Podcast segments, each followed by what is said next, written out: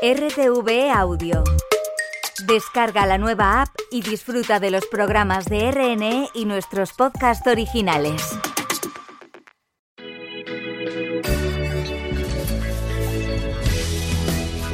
Señora de ojos vendados, que estás en los tribunales. Máster en Justicia. Con Manuela Carmena en Radio 5. Quítate la venda Buenas tardes a todos y a todas. Una tarde más con vosotros aquí en Máster en Justicia. Hoy hablamos del abandono de los mayores. Y os tengo que contar que ha sido bastante reciente. Me llamó hace días una conocida de mi época cuando yo era magistrada, ¿no?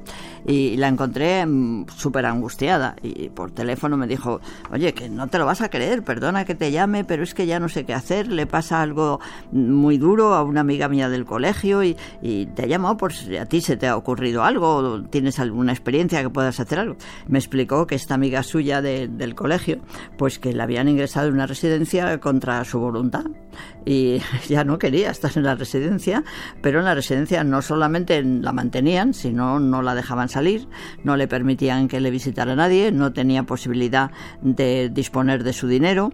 Ya el colmo fue cuando me dijo, es que además he llevado a un notario para que levantara acta, para que constatara la situación en la que está esta mujer y no le han dejado pasar al notario. ¿En serio? Me, me, costó creerlo. Que a un notario no le dejan pasar en una residencia a ver una persona que está allí ingresada. ¿Cómo es eso?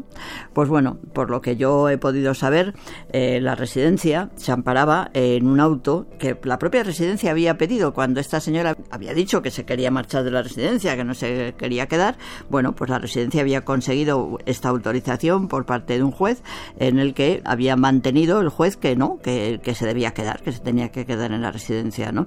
La jueza y, la forense, el médico forense, hablaron con esta señora simplemente por videoconferencia, la fueron a ver, nos entrevistaron directamente con ella y por lo que he podido leer en este en este auto, pues más o menos vienen a decir que en la residencia pues alegan que esta señora tiene un problema de una demencia vascular y que además que no se toma bien la medicación. Lo primero que tengo que deciros es que parece mentira que en un momento en el que todos sabemos que los ancianos, los mayores, los que ya hemos cumplido 65 años y los que somos mayores dentro de los mayores, además, cada vez somos más, no exista ninguna regulación específica para proteger a los mayores de los controles que no son los que corresponden, ¿no? Porque es importantísimo recalcar que como no hay una regulación específica, pues se recurre a un artículo que es de la ley de enjuiciamiento civil, es el artículo 763, que está previsto para un supuesto muy distinto. Está previsto para cuando una persona con una enfermedad psiquiátrica grave tiene un brote de la misma y resulta urgente ingresarla en un hospital psiquiátrico contra su voluntad. Pero claro, realmente es que no tiene nada que ver esto con la situación de los ancianos, ¿no? En esa medida es curioso que el fiscal, ¿no? A quien corresponde en cierta medida, porque es una de las competencias de los fiscales, garantizar que las personas cumplen todos los derechos a que les corresponde precisamente su estado civil, pues no estén dando de sí lo que debían dar. Es imprescindible que haya una nueva regulación, una regulación por la que se diga cuáles son los derechos de las personas mayores para seguir manteniendo su libertad, porque aunque sean mayores, aunque tengan despistes, aunque no se quieran tomar la medicina, aunque se peleen con el vecino, no hay por qué ingresarlas en las residencias contra su voluntad. Y yo creo que es un momento bueno para reflexionar que qué nos pasó, nos pasó cuando estábamos todos tan indignados, cuando supimos lo que había sucedido con tantos ancianos que habían muerto en las residencias en unas condiciones absolutamente de una inhumanidad absoluta, ¿no? Y parece ser que en ese momento, cuando estábamos saliendo de la terrible epidemia del COVID, apostamos por buscar un modelo diferente de residencias, pero debimos apostar a una papeleta falsa, porque no hemos hecho nada. Entonces, pues, ¿qué está sucediendo? Y yo creo que hay que estructurar un modelo que sea verdaderamente de cuidado, un modelo en el que las personas que precisen ayuda puedan estar en su domicilio, pero con ayuda. Al decir esto, quiero decir que se les atienda de verdad, no que se diga que se les atienda y luego se les sirva con un desinterés apabullante. Tenemos que crear un juez especializado en mayores que se encargue de visitar sistemáticamente las residencias y garantizar que en las mismas no hay ancianos ingresados contra su voluntad. No se puede ingresar a ancianos contra su voluntad en residencias. Esto es así y lo tenemos que tener muy claro. Así que mientras tanto, ahí va nuestra propuesta. Mientras tanto, que se cree una norma por la que tenga que haber un juez que sistemáticamente vigile qué es lo que está pasando en las residencias. La justicia. Lo mejor. Lo peor. Este es un caso curioso de una sentencia de Vigo en la que mm, considera que unos padres que han desescolarizado a sus hijos, pero que les dan formación desde una academia americana online, pues no cometen un delito porque muchas veces se nos va enseguida la mano, tiramos del Código Penal y queremos enjuiciar eh, muchas actitudes que no son las esperadas o las que se amoldan a las regulaciones administrativas como puede ser la escolarización. Es decir, una cosa es que pueda proceder reproche por no escolarizar, pero otra cosa diferente es que consideremos que los padres cometen nada más que un delito si por alguna razón deciden sustituir la escuela por otro sistema escolar o de aprendizaje en sus hijos. Y ya sabéis, tenemos un WhatsApp a vuestra disposición, un teléfono que es el que os voy a dar ahora, al que podéis llamarnos y que nos gusta que lo hagáis, que es el 628 08 88 80 o si queréis escribir y mandar un correo electrónico y adjuntar alguna resolución como en estos casos una sentencia o un auto pues estupendo nuestro correo electrónico es máster en justicia r5 arroba rtv es. Ya sabéis que os esperamos y os agradecemos que nos digáis lo mejor y lo peor que habéis vivido de la justicia.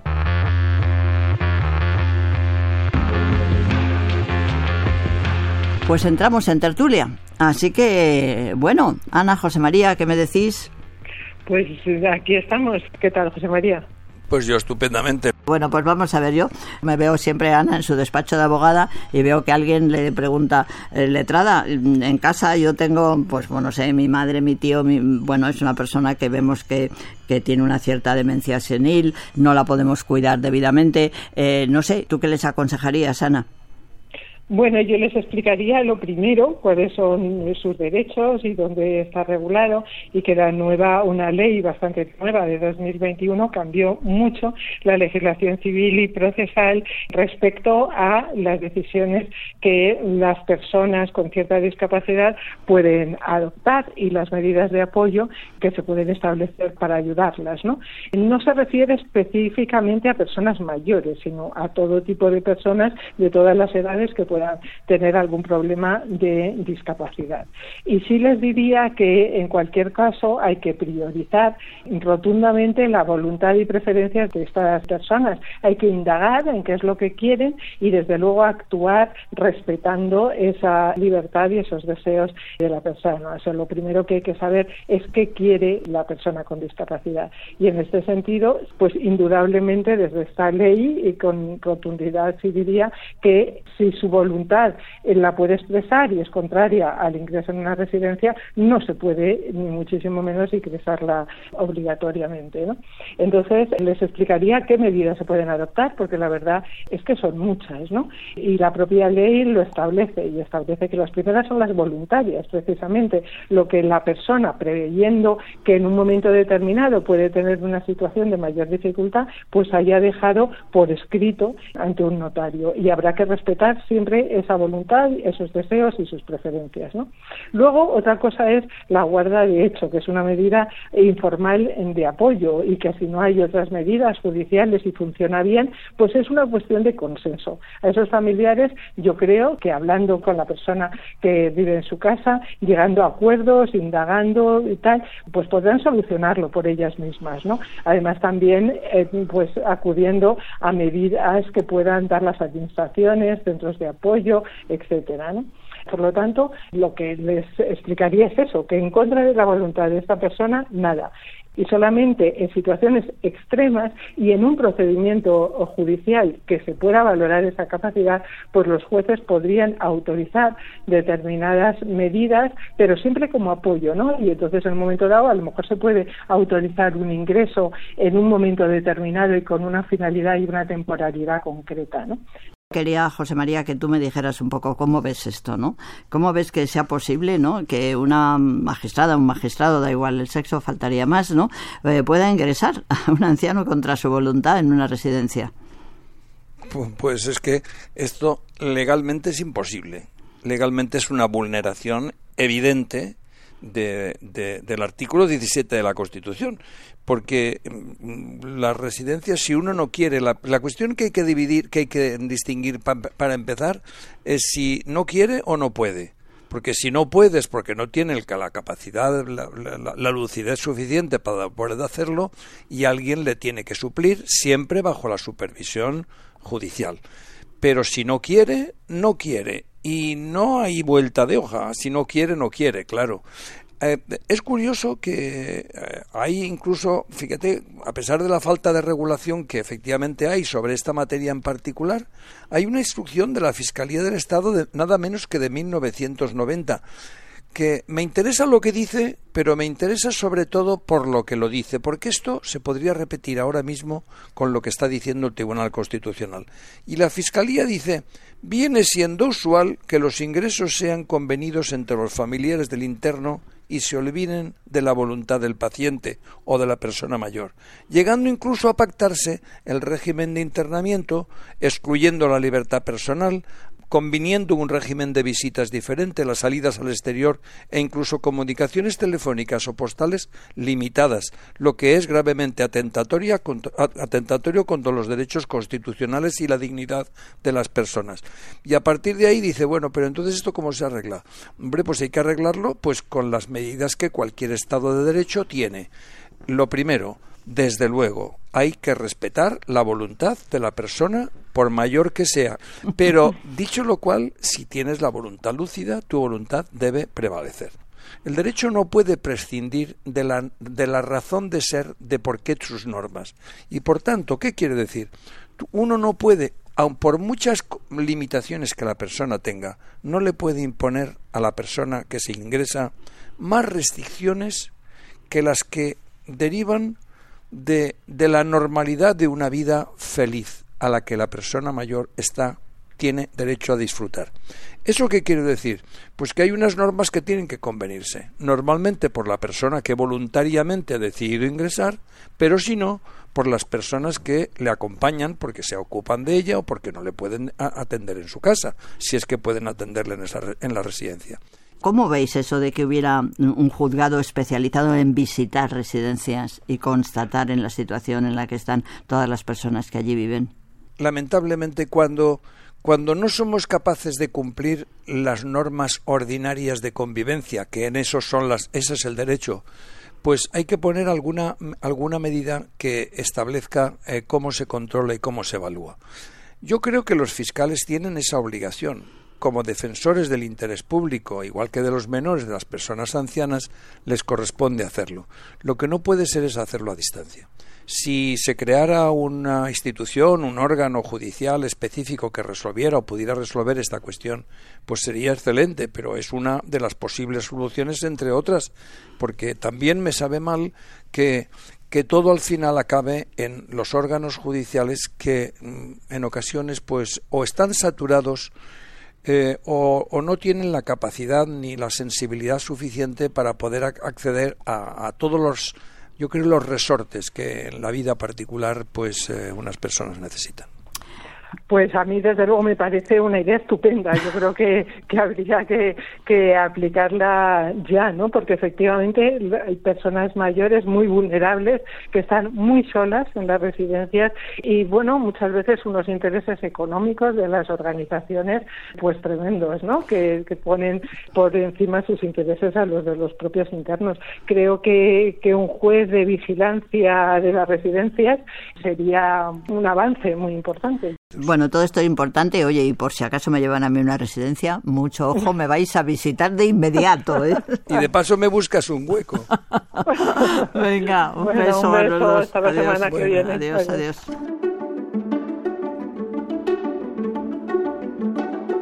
Máster en Justicia, Manuela Carmena.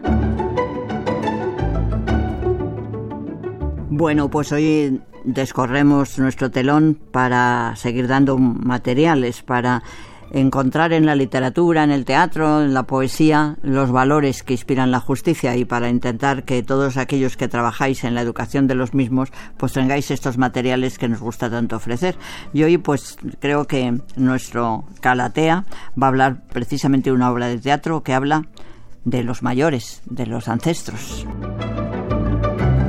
Hola Manuela, pues te cuento. Para el programa de hoy hemos aprovechado que Paula tenía un ensayo con el elenco de la obra Ancestras para llevar hasta allí una grabadora y poder charlar un rato. Ancestras es una obra de nuestra compañía, de Calatea, escrita y dirigida por Mirella Salazar y que nos parecía pertinente traer para dar otra perspectiva al tema que se trata hoy en Máster en Justicia.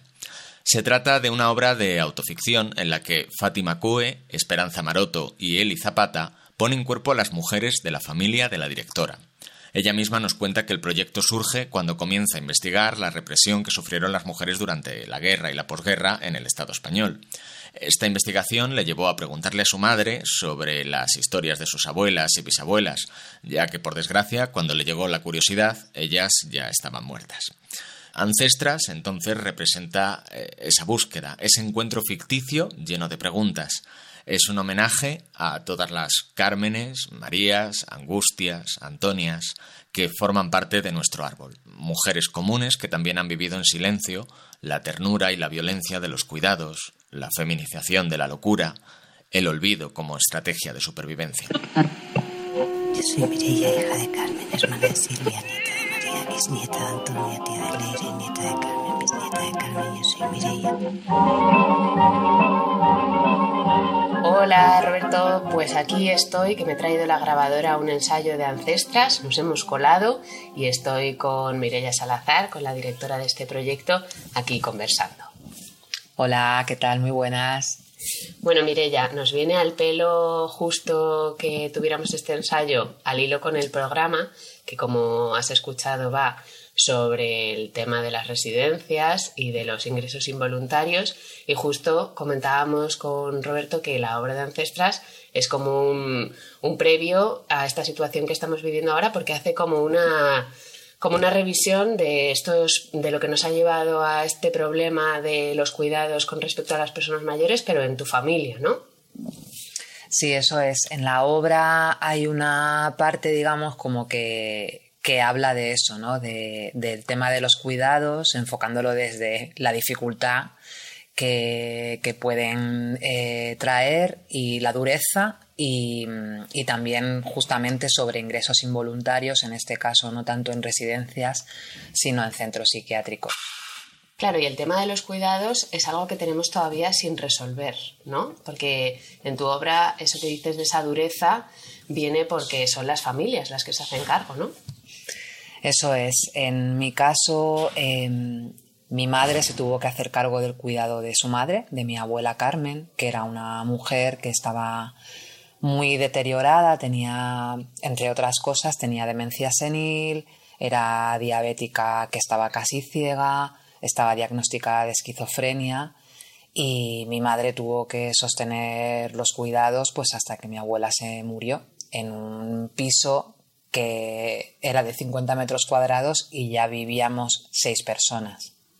Bueno, seguro que a muchas de las oyentes, y lo digo en femenino, les suena esta historia, porque una de las cosas de las que habla Ancestras es que antes he dicho ese cuidado recae en las familias, pero bueno, podía perfectamente haber dicho en general en las mujeres de las familias, ¿no?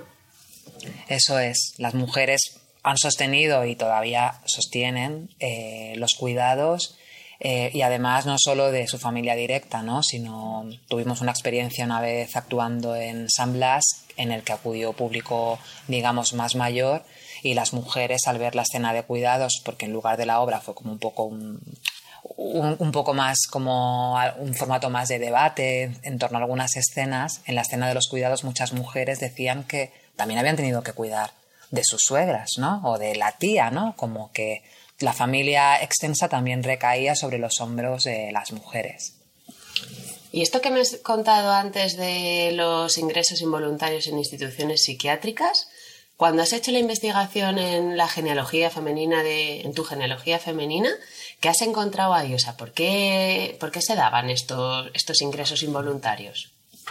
Pues a ver, lo, el primero que digamos que, que, salió a la luz fue el ingreso de mi bisabuela Carmen, que es la madre de mi abuela Carmen, ¿no? Y la abuela de mi madre. Eh, eh, bueno, ahí me enteré de que ella había estado ingresada en dos manicomios. Uy, mira la puerta. Pues Roberto, acaban de llegar las actrices, así que tenemos que dejaros para comenzar el ensayo. Pero nada, aquí nos quedamos Mireia y yo con muchas ganas de seguir hablando sobre cuidados, sobre ingresos involuntarios en instituciones psiquiátricas en este caso, que sería muy interesante como tema para abordar en otro programa de Máster en Justicia. Hasta la semana que viene. Gracias. Las dejamos con el ensayo y no robamos más tiempo. Si queréis saber más y por casualidad os pilla de paso, Ancestras viaja este fin de semana a Portugal, al Festival das Marías. Veremos si en el intercambio con grupos de otras procedencias nos llega alguna idea nueva. Muchas gracias y hasta la semana que viene.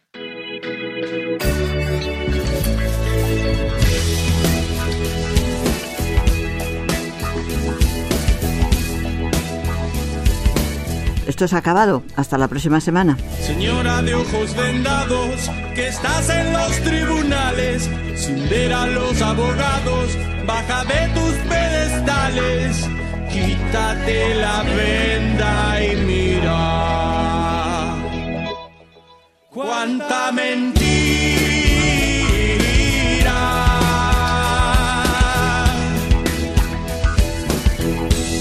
Equilibra la balanza y arremete con la espada que sin tus buenos oficios no somos nada.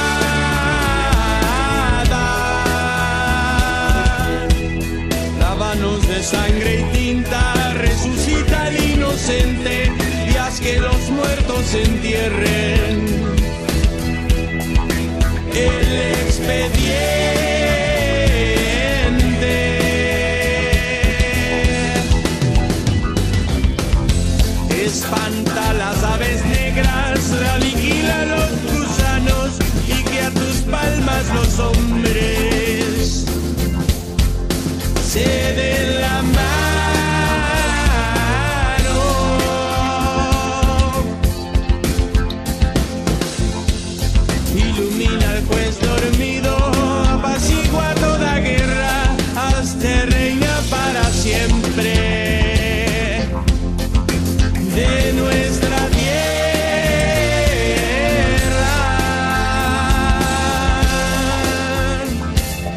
Señora de ojos vendados, con la espada y la balanza, a los justos humillados, no les robes la esperanza, dales la razón y llora. Porque ya es hora.